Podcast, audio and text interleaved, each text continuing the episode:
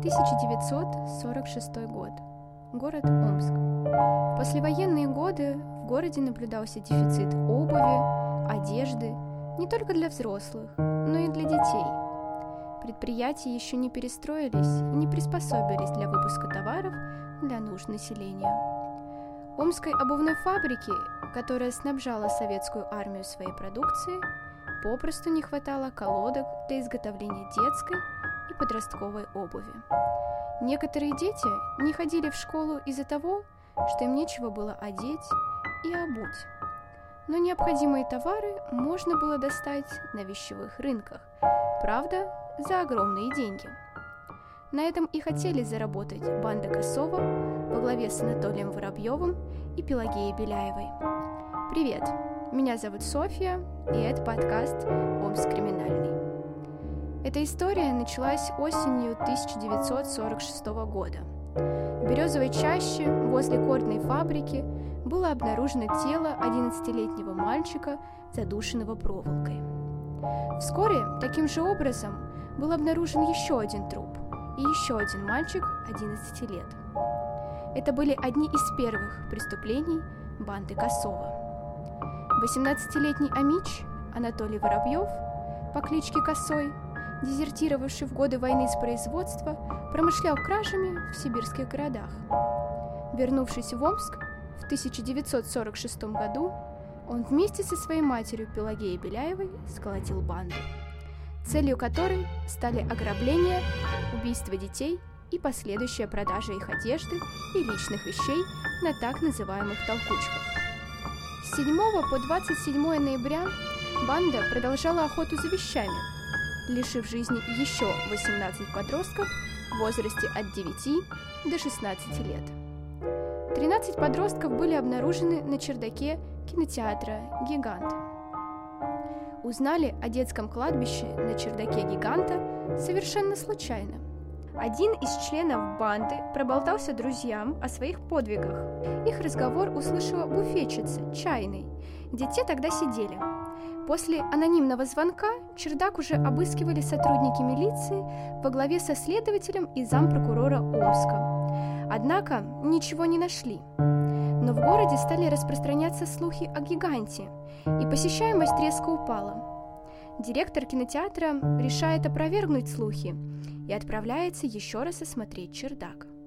И находит 13 трупов детей, которые были развешаны по стенам. Чердак был излюбленным местом беспризорников. Этим и воспользовалась банда Косова. Они подкарауливали юных зрителей в толпе, заманивали их наверх под самыми разными предлогами. Обещали угостить шоколадом, показать бесплатно фильм или подарить в подарок фонарик. Жертв бандиты душили удавками, а при необходимости использовали металлическую трубу. Так одежда оставалась чистой – и продать ее было легче. Из мертвых тел члены банды выпускали кровь, собирая ее в банки, чтобы замедлить процесс разложения трупов.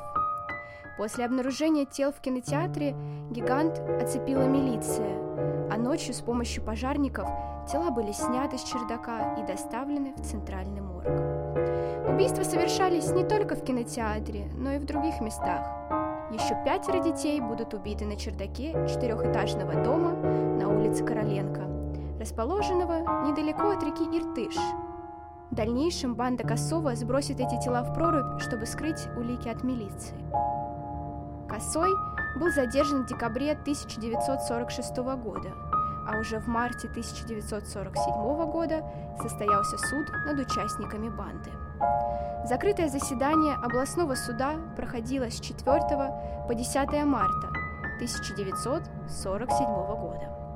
Все привлеченные к уголовной ответственности были признаны виновными. Воробьев, Беляева, Королев, Фадеев, Белозеров, Соломин, Богданов, Зотов, Ильных, Рудских приговорены к высшей мере наказания – расстрелу с конфискацией имущества. Остальные шесть человек, участников банды, 10 годам лишением свободы. Но расстреляли только одного, 18-летнего Александра Фатеева, который не стал подавать апелляцию на приговор суда. Остальных спасло то, что в 1947 году Сталин ввел мораторий на смертную казнь.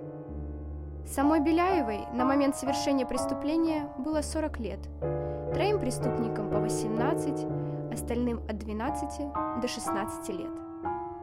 В мае 1947 года в газете появилась небольшая информация о судебном процессе над бандой Косова. О подобных делах в те годы писать много и подробно было не принято, но несмотря на это, серия борзых и жестоких преступлений всколыхнула весь город.